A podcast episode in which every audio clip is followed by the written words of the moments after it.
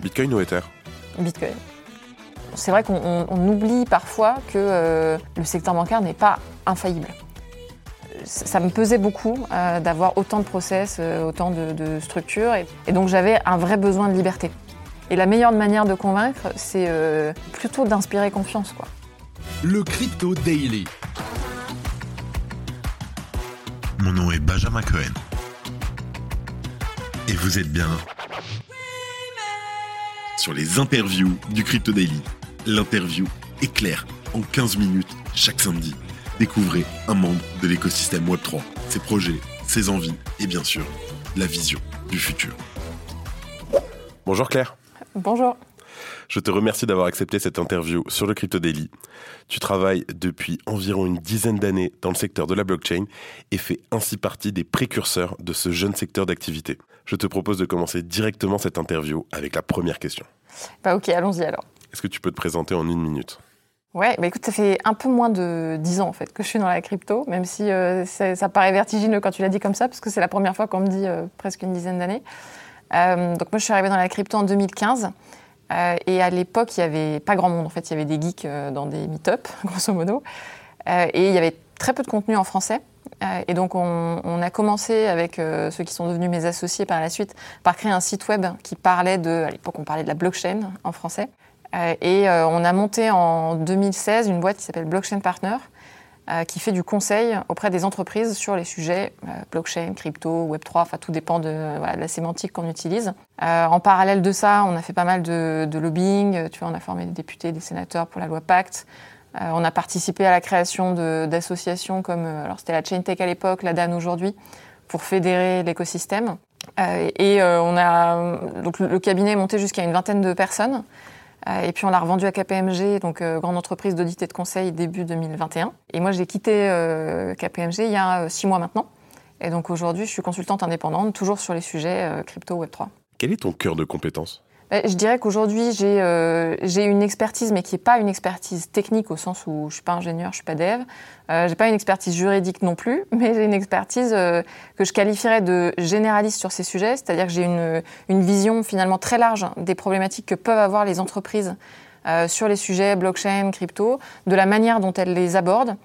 Euh, et donc je fais alors bien sûr beaucoup de pédagogie parce qu'on a commencé par ça il y a 7-8 ans, mais j'aide les entreprises à gagner du temps euh, sur ces sujets-là. Donc en général, c'est des boîtes, euh, je dirais non crypto, donc plutôt des grands comptes, qui viennent me voir, qui ont des idées ou des projets parfois assez avancés. Euh, et qui ont besoin de gagner du temps en euh, identifiant très vite les risques liés à leur projet. Est-ce qu'elles sont en train de faire n'importe quoi ou pas? Est-ce que c'est la bonne stratégie? Est-ce qu'elles vont sur les bons protocoles? Euh, Quels sont les risques juridiques? Et donc, moi, je les aide à identifier tout ça et à suivre aussi les différentes problématiques qui peuvent se poser au cours des projets. Tu as récemment quitté KPMG. Quels sont tes objectifs professionnels actuels? Alors je dirais qu'en quittant euh, KPMG, c'était une grande étape parce que donc moi j'ai commencé juste après l'école en 2015 et donc c'était c'était toute ma carrière en fait, hein, euh, blockchain partner KPMG. Donc c'était une grande étape de partir.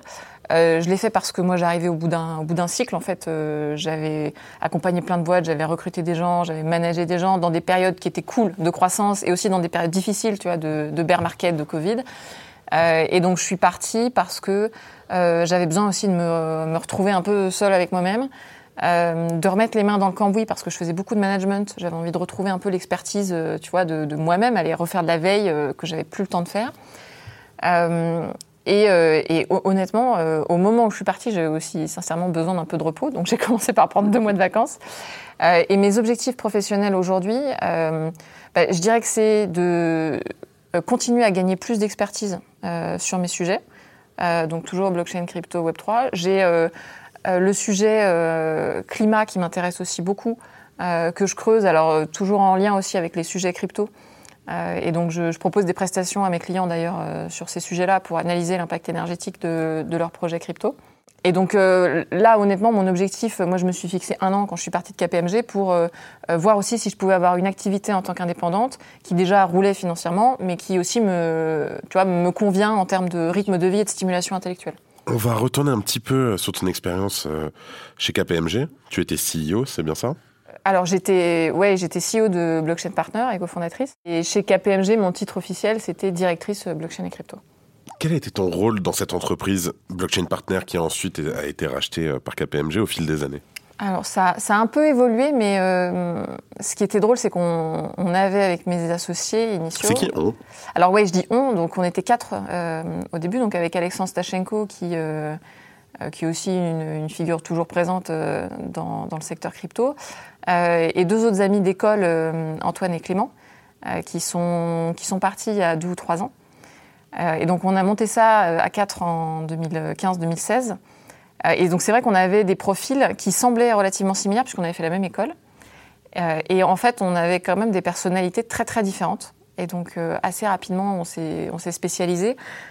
moi, je dirais que j'avais un rôle de management important, donc m'assurer que tout se passe bien dans l'équipe.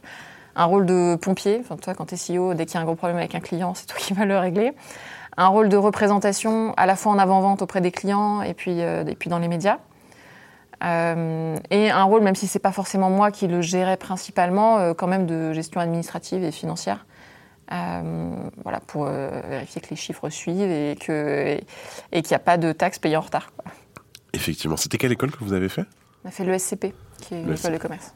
Pourquoi, après avoir continué l'aventure et traversé plusieurs changements de structuration de ton entreprise, as-tu décidé de passer à autre chose?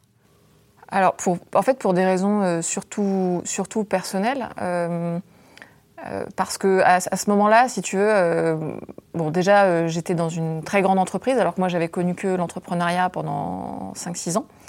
et alors, beaucoup d'entrepreneurs le diront, hein, c'est très difficile quand tu as entrepris et que tu as connu la liberté d'entreprendre, ensuite d'entrer dans un grand groupe. Et donc, même si, tu vois, moi, j'avais une manager qui était très sympa, euh, ça me pesait beaucoup euh, d'avoir autant de process, euh, autant de, de, structures, et donc, et donc j'avais un vrai besoin de liberté quand même. et en plus de ça, si tu veux, moi j'avais déjà connu tu vois, le management d'équipe, le recrutement, je l'avais déjà fait, donc je sentais que ça m'excitait plus, si tu veux, de recruter des gens, de faire des offres d'emploi, des entretiens et tout. Je, ça m'intéressait plus tant que ça. ça me manquait d'aller les mains dans le cambouis, retrouver l'expertise des vrais sujets euh, sans être quelqu'un de très technique, euh, d'aller quand même euh, suivre ce qui se passe sur, tu vois, les layers tout sur Ethereum, sur Lightning Network, sur ce genre de choses. donc, donc voilà, donc j'avais besoin de me retrouver aussi, de, me poser pour savoir ce que je voulais faire. Et puis voilà, j'arrivais à la fin d'un cycle. Donc après 7 ans sur un métier, c'est aussi normal de vouloir tester autre chose. Le secteur crypto et encore plus le secteur Web3 est aujourd'hui en majorité composé d'hommes. Pourquoi selon toi? Alors c'est une vaste question, mais euh, je pense qu'il y a plein de raisons différentes. Bah, déjà, tu as une, raison simple qui est que c'est un secteur euh, qui est nouveau, qui est technique. Euh, donc ça veut dire que les profils qui vont être dans ce secteur-là, c'est des profils, je dirais, assez entrepreneurs et des profils assez techniques. Et c'est des profils sur lesquels statistiquement, tu as moins de femmes aujourd'hui. Alors là aussi, pour plein de raisons, on peut toujours trouver la, la cause derrière la cause, mais euh, de facto, c'est un secteur qui est à l'intersection de plein de sujets sur lesquels tu as euh, généralement majoritairement des hommes, euh, y compris sur la partie finance, où souvent tu as des hommes aussi. donc maintenant, les raisons qui font que tu as plus d'hommes dans ces secteurs-là, toi, est-ce qu'elles sont sociales, acquises, innées, génétiques, pas génétiques? Franchement, je, tu vois, je vais pas m'aventurer dans ce débat qui est ultra compliqué. Ce que j'observe quand même, c'est un, phénomène, je dirais, de cercle vicieux euh, où euh, quand pour une raison X ou Y, à un moment donné, tu as plus de... Euh, une, on dire une très grande majorité d'hommes dans un secteur, mais on pourrait faire le même raisonnement sur d'autres secteurs avec les femmes, hein, c'est plus difficile pour le sexe opposé de se projeter dans ce secteur-là. C'est-à-dire que, tu vois, par exemple, tu, tu, regardes les infirmiers qui en fait sont en écrasante majorité des infirmières c'est plus difficile pour un homme de se dire je vais être infirmier parce qu'en fait euh, mentalement tu te projettes quand même un peu moins dans le truc parce que c'est surtout des femmes qui exercent ce métier. Et c'est un peu pareil dans la crypto si tu veux les moi je vois beaucoup de femmes qui ont quand même pas tellement l'impression que c'est pour elles aussi parce que à un moment quand euh, tu vas dans un meet-up et que tu que des mecs bah, tu vois, euh, c'est juste un peu plus difficile de te projeter. Ce qui ne veut pas dire que tu peux pas y aller. Hein. Je vois plein de femmes qui sont bien accueillies dans ce secteur-là. mais donc je pense que c'est important de, euh, de lutter un peu contre ce cercle vicieux-là. Merci. On a souvent entendu que effectivement c'était parce que c'était très tech et c'était un milieu assez euh, euh, masculin. Est-ce que toi, dans tout ton parcours et depuis donc ces huit dernières années, parfois tu as eu des difficultés parce que justement tu étais une femme Oula, plein de fois. Mais je peux passer une heure dessus. plein de fois. J'en ai déjà parlé plein de fois des journalistes, mais oui, ça va être tu vois, c'est plein de gens qui m'ont dit, euh, par exemple, euh, tes associés sont super intelligents d'avoir mis une femme présidente, tu vois. comme si euh, j'avais été placée là pour être plante verte. Ça va être euh, la fois où j'allais sur un plateau télé où en fait j'étais avec des intervenants hommes et quand le régisseur est venu compter le nombre de personnes, il m'a pas compté parce qu'il pensait que j'intervenais pas et du coup il pensait qu'il manquait, un, intervenant. Enfin c'est plein de trucs comme ça, mais si tu veux j'ai euh, je les ai pas toutes retenues parce d'un moment, sinon tu, vis plus quoi. Donc euh, tu fais avec, c'est pas très grave. Euh, de temps en temps, tu, tu mets un taquet à quelqu'un quand tu vraiment énervé et puis et puis voilà. Mais j'ai rarement vécu. Enfin, tu vois, j'ai pas vécu de, par exemple, d'agression physique dans le cadre professionnel du tout. Et surtout, j'ai pas eu l'impression que les personnes du pur secteur crypto euh, soient plus sexistes euh, que les autres. Et d'ailleurs, la majorité des commentaires euh, déplacés que j'ai eus, c'est plutôt de la part de clients euh, ou dans le monde des médias. euh, et c'est pas spécialement des gens de- du secteur crypto. En fait, quand je suis allée dans des meet-up crypto, ça s'est, enfin, en tout cas, je parle de mon expérience perso, ça s'est toujours bien passé. Peux-tu nous raconter un échec au cours de ton parcours qui t'a profondément marqué? Hum, ouais, bah alors le, en fait l'échec euh, principal, je pense, euh, c'est euh, c'est la période Covid avec euh, Blockchain Partner. Euh, où en fait nous, euh, en plus à ce moment-là, on commençait à discuter avec des racheteurs potentiels, donc notamment avec KPMG. Euh, et c'est vrai que bon, c'était pas de chance pour nous, hein, c'était pas de chance pour plein d'autres boîtes aussi, mais euh, le Covid est arrivé à un moment euh, vraiment critique euh, où nous, on avait plutôt besoin de montrer qu'on était une boîte euh, en pleine croissance, euh, dynamique, etc. Euh, et en fait, du jour au lendemain, quand Macron a annoncé le confinement, si tu veux, quand euh, on, a, vécu la même chose que plein de boîtes de conseil, c'est-à-dire qu'on a eu plein de clients qui ont appelé pour nous dire, euh, en fait, nos budgets sont, gelés. Et là, on peut rien faire. Et là, la prestation, on va pas la faire. Et donc, on a eu, en gros, en, quelques semaines, on s'est rendu compte qu'on allait avoir la moitié de notre chiffre d'affaires en moins par rapport à ce qu'on espérait. Et donc ça, ça a été super dur parce que, euh, bon, d'une part, en tant qu'entrepreneur, tu vois, au moment où tu es en train de réfléchir à vendre ta boîte, euh, te prendre ça, c'est euh, compliqué. Parce qu'il fallait qu'on gère l'équipe et qu'on annonce ces nouvelles-là à l'équipe dans un moment où on était tous en télétravail. Donc tu peux pas voir les gens. Donc si tu veux, t'organises des visios sur Zoom où tu es chez toi, dans ton micro-appart, en train d'expli- d'expliquer aux gens que, que ça va pas. Et, et après, c'était long. Donc ça a duré deux mois, trois mois de grosses incertitudes. Donc cette période-là, c'était, je pense, la plus difficile, où, euh, où vraiment, euh, moi, j'ai eu un sentiment d'échec sur, euh, sur plein de plans. Parce qu'on on était moins heureux, parce qu'on ne pouvait pas sortir, parce que le management allait moins bien, parce que les chiffres allaient moins bien, et parce que ce qui devait être à ce moment-là une étape d'entrepreneuriat finale et sympa, se transformait en, bazar innommable.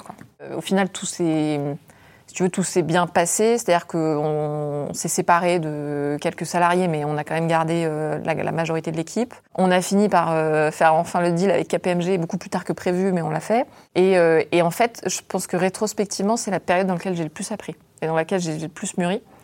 Mais c'était aussi la période que j'ai le moins envie de revivre, clairement. Effectivement, donc on a reçu plusieurs intervenants dans les interviews. Et souvent, c'est ce qui ressort, c'est que c'est dans les, dans les plus grandes tempêtes, au, plus bas, où on apprend et on en ressort le, le plus grandi. Quel conseil donnerais-tu à quelqu'un qui veut se lancer à son compte dans l'accompagnement d'entreprises Web3 Alors pas évident. Ah, Il y a, il y a plusieurs, euh, je dirais qu'il y a plusieurs aspects essentiels. Alors déjà évidemment, il faut quand même bien connaître les sujets crypto Web 3. Donc ça, ça passe par, euh, je dirais, de l'auto-formation, donc beaucoup de beaucoup de veille, euh, mais aussi beaucoup de rencontres. Donc aller dans des meet-up, etc.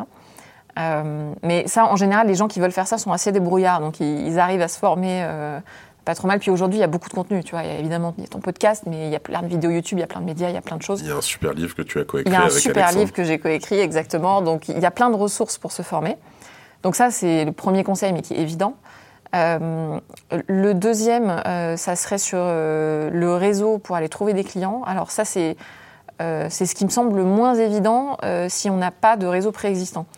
Euh, tu vois, en ce qui, moi, en ce qui me concerne, j'ai passé 6-7 ans dans le conseil avec ma boîte, donc j'ai un, réseau qui est déjà là, donc c'est facile pour moi d'aller trouver ça. Euh, mais c'est vrai que si tu n'as pas de parcours professionnel préexistant euh, avec des contacts dans les entreprises, c'est forcément plus difficile. Euh, donc là, il n'y a pas de secret, il faut aller à des événements, il faut distribuer des cartes de visite, voilà, faut faut pas avoir peur d'aller d'aller démarcher et de, et de rencontrer des gens, donc faut pas être timide. Euh, et après, quand on est freelance, moi c'est un truc que j'ai découvert euh, récemment, euh, il faut organiser son agenda et, il faut pas rester chez soi à regarder dans le vide, parce que sinon, on, juste, on, fait rien et on se laisse porter par le temps qui passe. Donc, donc mon conseil, c'est vraiment de s'organiser des créneaux dans son agenda et de sortir de chez soi et de se dire, bah, voilà, je vais, quitte à aller dans un café, bosser deux heures pour bah, se motiver quoi, et faire des trucs. Et en fait, faut pas attendre la motivation avant de bouger. faut vraiment bouger d'abord et la motivation arrive après. Donc tu as coécrit un livre avec Alexandre. Est-ce que tu peux nous en parler rapidement? Bien sûr. Euh, en fait, on... pourquoi on a écrit ce livre? Euh, Parce que euh, souvent nos clients ou nos proches nous demandaient qu'est-ce que vous conseillez comme livre? Et souvent, c'est des gens qui, qui étaient vraiment débutants sur ces sujets-là, qui étaient non techniques. Et on était très embêtés parce qu'on n'avait pas 50 livres à leur proposer. Et c'est vrai que la plupart des livres sur le marché, soit étaient quand même très techniques, pas très accessibles, même si on les trouvait nous passionnants, mais bon, euh, un livre pour nous, c'est pas un livre euh, pour, euh, pour des débutants. soit c'était des livres pour débutants, mais très orientés trading, pour dire bah, voilà comment gagner de l'argent, comment investir en crypto. et donc nous, ce qu'on aurait voulu, c'est un livre en français qui parle bah, de, du pourquoi des crypto-monnaies. Euh, du pourquoi Bitcoin, pourquoi Ethereum, euh, c'est quoi les enjeux économiques, c'est quoi le secteur, c'est quoi les enjeux politiques, euh, qu'est-ce que ça veut dire. et donc on était frustrés qu'il n'y ait pas ce livre-là. Et donc c'est vrai que quand un éditeur nous a approchés, on s'est dit, ben, ok, Banco, c'est le bon moment et, écrivons ce livre-là. Alors ça a été toute une épopée parce que écrire un livre, ça se fait pas en, deux jours, mais, mais on y est arrivé. On est, on est super content de de la sortie et des, commentaires très positifs que le livre reçoit. Donc, euh, voilà, ça s'appelle Bitcoin et crypto-monnaie facile. Et, euh, c'est dispo sur, euh, je crois, toutes les plateformes, toutes les librairies. Partout, je confirme. C'est vrai que c'est un des livres que je recommande principalement au début, aux débutants. Celui-là avec celui de CryptoSource. Oui, qui est, très, qui est très bien également, effectivement. On va se focus maintenant sur l'actualité et l'avenir de l'écosystème. Donc on enregistre cet épisode, on est le 31 mars c'est vrai que c'est on jamais, il peut se passer plein de trucs euh, dans les trois jours qui viennent. Est-ce que l'écosystème tel qu'il est aujourd'hui va bien? Euh, Oui, alors je dirais oui, euh, parce que j'ai vu des moments bien plus compliqués. tu vois, quand, quand Terra Luna s'est effondré ou quand FTX s'est effondré, on avait quand même beaucoup plus de craintes qu'aujourd'hui. Et surtout, je trouve qu'on a un secteur qui est très résilient, finalement. Alors, on, il peut toujours y avoir des événements euh, graves qui se passent et qui empirent la situation. Donc évidemment que si euh, demain euh, Binance se casse la figure, je dirais peut-être pas la même chose, mais on, est honnêtement, on est quand même dans un, secteur où aujourd'hui, tu as beaucoup d'acteurs, tu as beaucoup de protocoles différents, tu as beaucoup de projets différents, et surtout, il y a énormément de gens talentueux qui ont rejoint le secteur. Et donc ça, moi, ça me rend optimiste pour la suite parce que je me dis, euh, même si euh, il, y aura des problèmes, de toute façon, il va y en avoir, même s'il y a des problèmes, euh, le secteur saura se relever. On voit aujourd'hui que les États, quand même, commencent à se mêler un peu de ce qui se passe, et c'est normal, et c'était attendu. et donc c'est vrai qu'on a l'impression, quand on écoute les communications des entreprises, que c'est dramatique qu'il y ait une régulation, mais en fait, on, on savait que ça allait arriver. Donc il n'y a pas de grosse surprise pour moi. C'était évident que les États-Unis allaient finir par réguler. Euh, c'était aussi évident que les influenceurs allaient finir par être régulés. Hein. Je, suis désolée de le dire, mais on, le voyait quand même venir.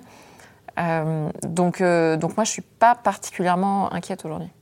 J'en profite pour poser la question de Joachim.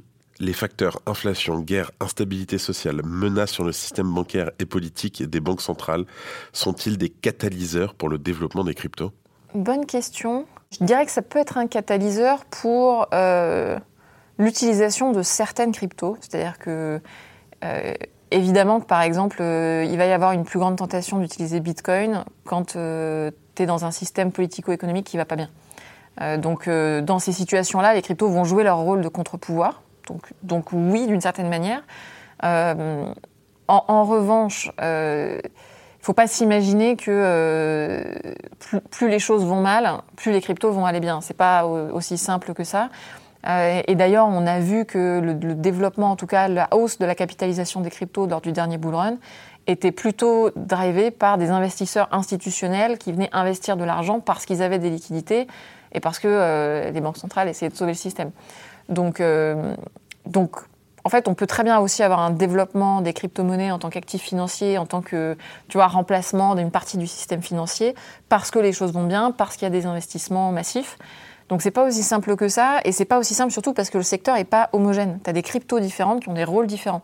Et donc un, truc comme Bitcoin, par exemple, ne va pas être, euh, ne va pas se développer pour les mêmes raisons que euh, l'infrastructure Ethereum. Quel est ton avis aujourd'hui sur la défaillance de certaines banques américaines ou suisses, par exemple, et son impact sur les cryptos?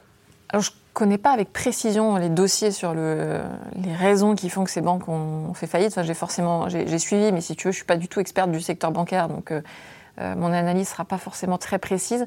Mais euh, ce que j'ai trouvé intéressant dans toute cette histoire, c'est quand même qu'on s'est rendu compte que certains projets qui étaient vus comme très sécurisés dans la crypto, parce qu'ils avaient des liens très forts avec le secteur bancaire, avec les régulateurs, pouvaient être pénalisés, je pense notamment à l'USDC Circle, pouvaient être pénalisés parce que euh, justement, euh, il y avait un risque sur ce secteur beaucoup plus traditionnel. Euh, et donc, c'est vrai qu'on oublie parfois que le secteur bancaire n'est pas infaillible. Maintenant, je, trouve qu'il y a une tentation très forte dans la crypto de se dire regardez, les banques sont faillites, font faillite, vive la crypto. Bon, voilà, FTX, ça fait faillite aussi. Enfin, faut pas non plus trop faire les malins, quoi. Mais, euh, mais forcément, c'est. Euh, enfin, moi, je ne souhaite pas du tout que le secteur bancaire euh, ait des difficultés pour que la crypto ait du succès. Je pense que le secteur bancaire va être amené à se, tout simplement se moderniser avec, avec les cryptos. Et, et, ça sera une dynamique tout à fait normale de modernisation technologique d'un secteur. Merci d'écouter le Crypto Daily. On va se concentrer un peu sur la France. Qu'est-ce que tu penses de l'arrivée des acteurs américains et internationaux, Coinbase, Binance, Circle, sur le marché européen et notamment français? Je suis, alors, je suis partagée parce que, évidemment, que c'est une très bonne nouvelle pour, euh, bah, pour la France, dans le sens où euh, ça fait des emplois en France. Donc, d'un point de vue économique, je pense que c'est une bonne chose. Et surtout, ça montre que la France est bien positionnée. Euh, et derrière, ça permet de créer un, un écosystème local de talents et ça, c'est très souhaitable euh, pour la France. Tu vois, moi qui vis à Paris, je suis ravie de, cette nouvelle-là. Euh, maintenant, je trouve qu'on s'en réjouit beaucoup, et, peut-être un peu trop, dans le sens où euh, bah, on ne devrait pas se contenter de ça, en fait.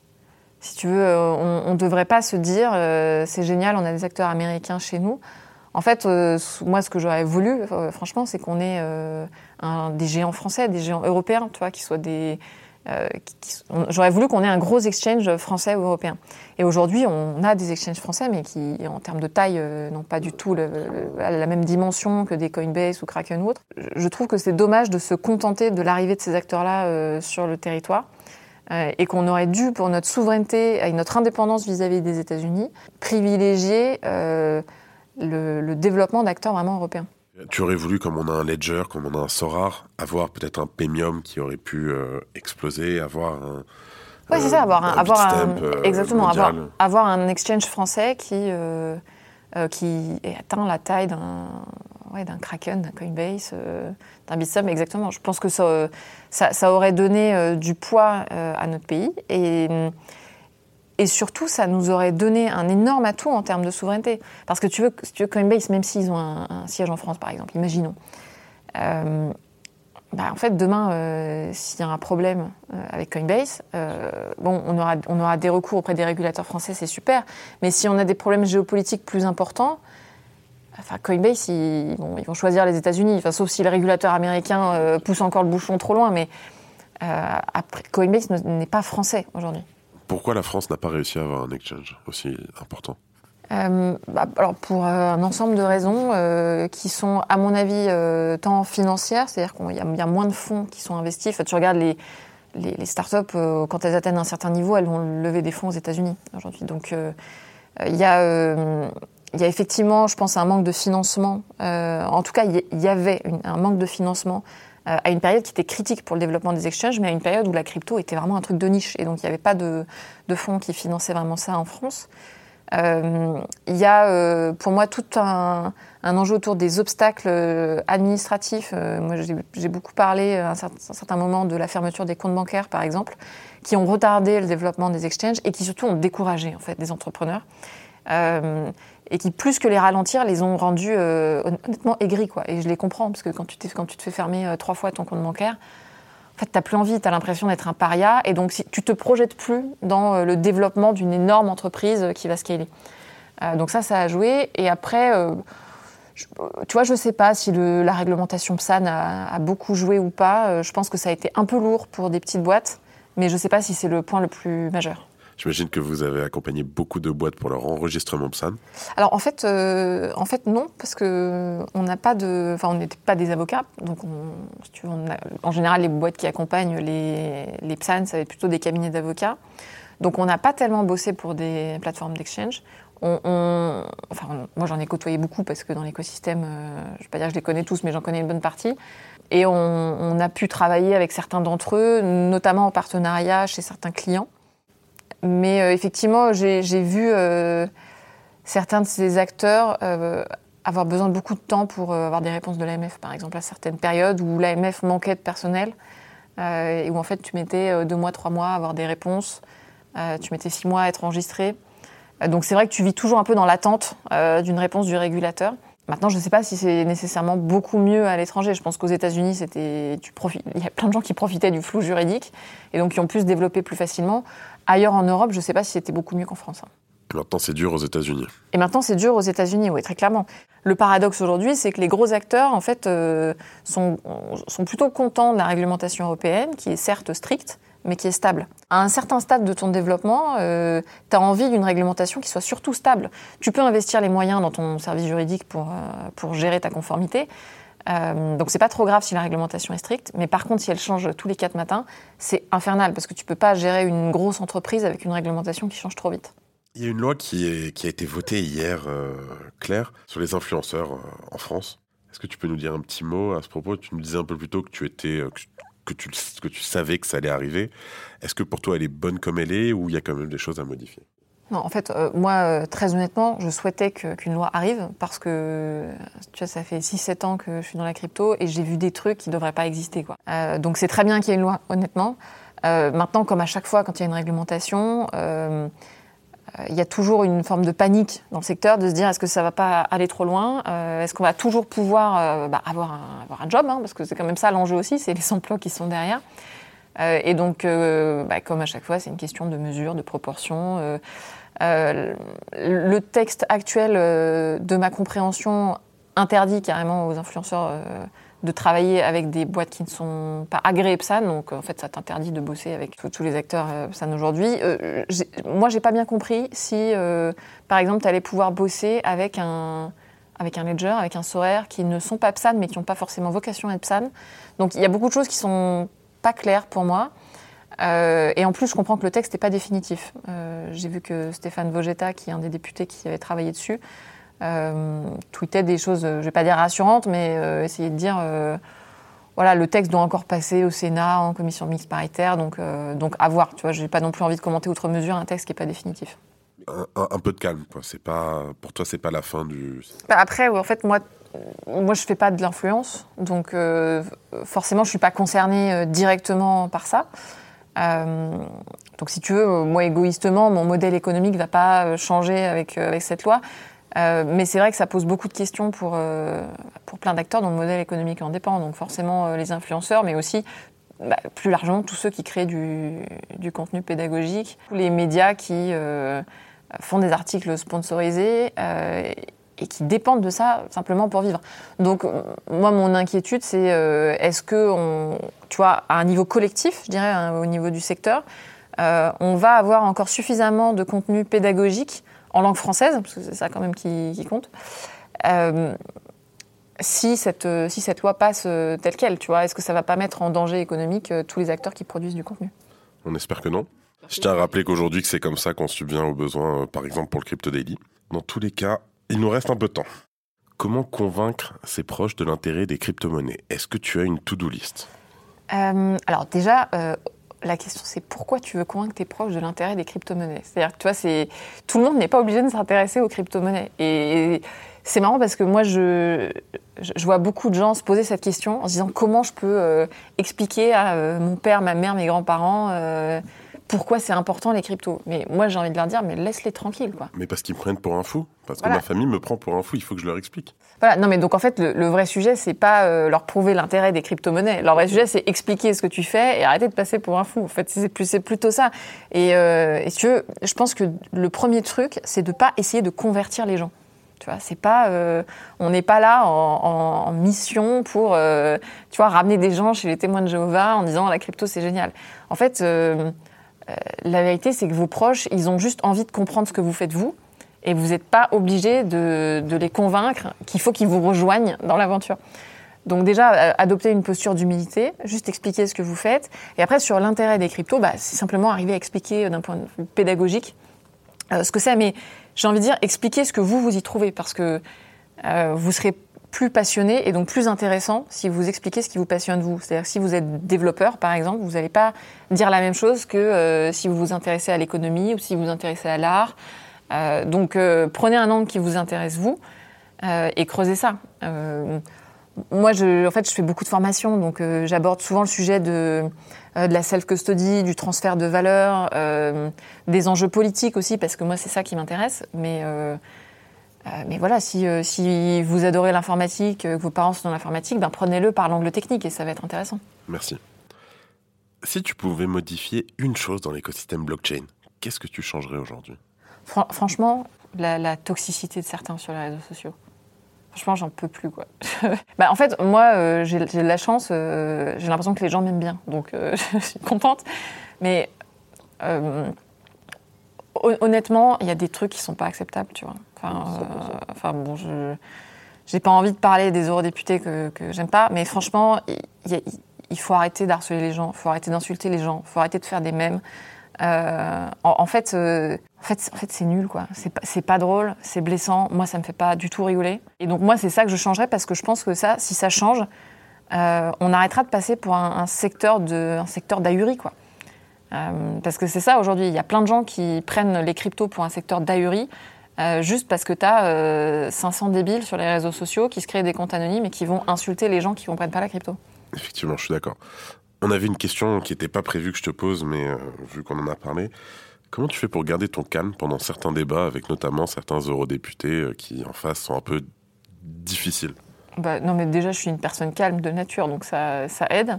Si tu veux, moi, quand, euh, quand je suis vraiment très énervée, euh, mon réflexe, c'est plutôt d'être en maîtrise de moi-même et de, rester calme. Là où il y a certaines personnes euh, dont le réflexe, ça va être justement de faire sortir toutes les émotions. Moi, mon réflexe, c'est plutôt de les intérioriser pour euh, surtout pas, pas faire de conneries. Quoi. Donc, bon, il y a une question de personnalité. Puis après, il faut bien se rendre compte que quand tu es dans un débat médiatique, bah, tu as des journalistes à côté de toi, tu as des caméras, tu as un gros micro devant ta tête. Donc, tu as quand même une certaine pression qui fait que tu pas au bar PMU euh, et tu pas en train de débattre avec tes potes et de pouvoir raconter n'importe quoi. Donc, il y a une pression naturelle qui, qui existe aussi. Euh, et après, moi, de toute façon, je suis convaincue que si on, si on énerve, si on est clivant, si on énerve la personne en face, ça fait pas avancer le truc. Et la meilleure manière de convaincre, c'est euh, plutôt d'inspirer confiance, quoi. Et on inspire confiance en restant calme. Quel est selon toi, et ce sera la dernière question, quel est selon toi le Web3 de demain? Franchement, euh, si je savais, je vendrais beaucoup de missions. non, non, mais euh, Ou du moins un Web3 utopique, c'est quoi? Un Web 3 utopique, euh, toi, c'est un, déjà, c'est un Web 3 qui est beaucoup plus utilisé. Aujourd'hui, tu as des questions de- d'expérience utilisateur qui freinent beaucoup les usages du Web 3. Euh, donc pour moi, une des clés, par exemple, c'est des portefeuilles beaucoup plus utilisables, beaucoup plus accessibles. Euh, tu vois, donc typiquement des trucs où tu n'as pas ta phrase de 24 mots à gérer. euh, Les derniers. euh, donc les, les dernières 43, modifications, exactement, les- le IP, euh, j'ai plus le numéro. euh, 14, 44, 43, non Je vais dire 1437, enfin on n'a plus le numéro. 14, 43. 1443, voilà. Euh, donc ça, ça, devrait euh, permettre des améliorations, mais je pense que tu as, as des critères comme ça du X qui vont être vachement importants pour, pour que le Web3 soit plus accessible. Et pour moi, un Web3 utopique, c'est celui qui, qui va vraiment permettre de retrouver de la souveraineté sur sa donnée euh, et, de, et de retrouver une forme de, vie privée dans le numérique qui est devenue impossible euh, au- aujourd'hui, à moins d'être euh, bon technicien. Donc ça, ça serait, je pense, important, notamment au, vu des dynamiques qu'on voit aujourd'hui, à la fois du côté du secteur privé, alors je peux en parler des GAFA, mais aussi au niveau des États qui ont accès à de plus en plus de données. Et, et donc je pense là-dessus que, tu vois, notre secteur a un rôle vraiment important à jouer. Et, et après, moi, ce qui m'intéresse beaucoup aussi, c'est toutes les dynamiques de concurrence monétaire. Euh, et, de voir finalement si demain on, sera tous euh, en train d'utiliser de l'euro Si oui, sous quelle forme? Est-ce que ce sera un stablecoin ou pas? Est-ce qu'on aura d'autres euh, monnaies alternatives euh, dans nos portefeuilles? On voit qu'il y a beaucoup d'États qui veulent lancer des MNBC, qu'il y a certains, certaines zones géographiques qui veulent faire des monnaies communes de nouveau. Donc, donc j'ai pas de vision utopique de ce que ce serait, mais j'ai le sentiment qu'on s'oriente vers un monde où il va y avoir beaucoup de mouvements sur ce, justement cette partie monétaire. Claire, merci beaucoup. On passe aux petites questions éclairs. Ouais. Très rapide. Bitcoin ou Ether? Bitcoin. Custodial ou non custodial? C'est quoi cette question euh, Non custodial, évidemment. Il n'y a pas de débat. On demande, sait-on jamais. Gary Gensler ou Aurore Laluc Non, ah, je ne vais pas répondre à cette question. Je trouve que c'est... Podcast ou newsletter? Euh, Podcast. Moi, j'aime bien l'audio. Claire, je te remercie d'avoir accordé aux auditeurs et à moi une partie de ton temps. Nous avons pu ensemble discuter actualité blockchain et en apprendre beaucoup sur l'écosystème grâce au partage de ton expérience. Maintenant que tu as vécu l'interview, c'est à toi de me dire qui tu souhaiterais écouter prochainement dans notre chronique interview. C'est vrai, mais alors euh, moi mon problème c'est que je ne sais pas qui tu as déjà interviewé. Donc moi je peux te proposer plein de noms. Tu as déjà interviewé euh, Yorick? Non. Eh ben voilà, je vais nommer Yorick. Ce sera une interview très Bitcoin, hein, mais ce sera très bien. Yorick, garde tes DM ouverts, on arrive.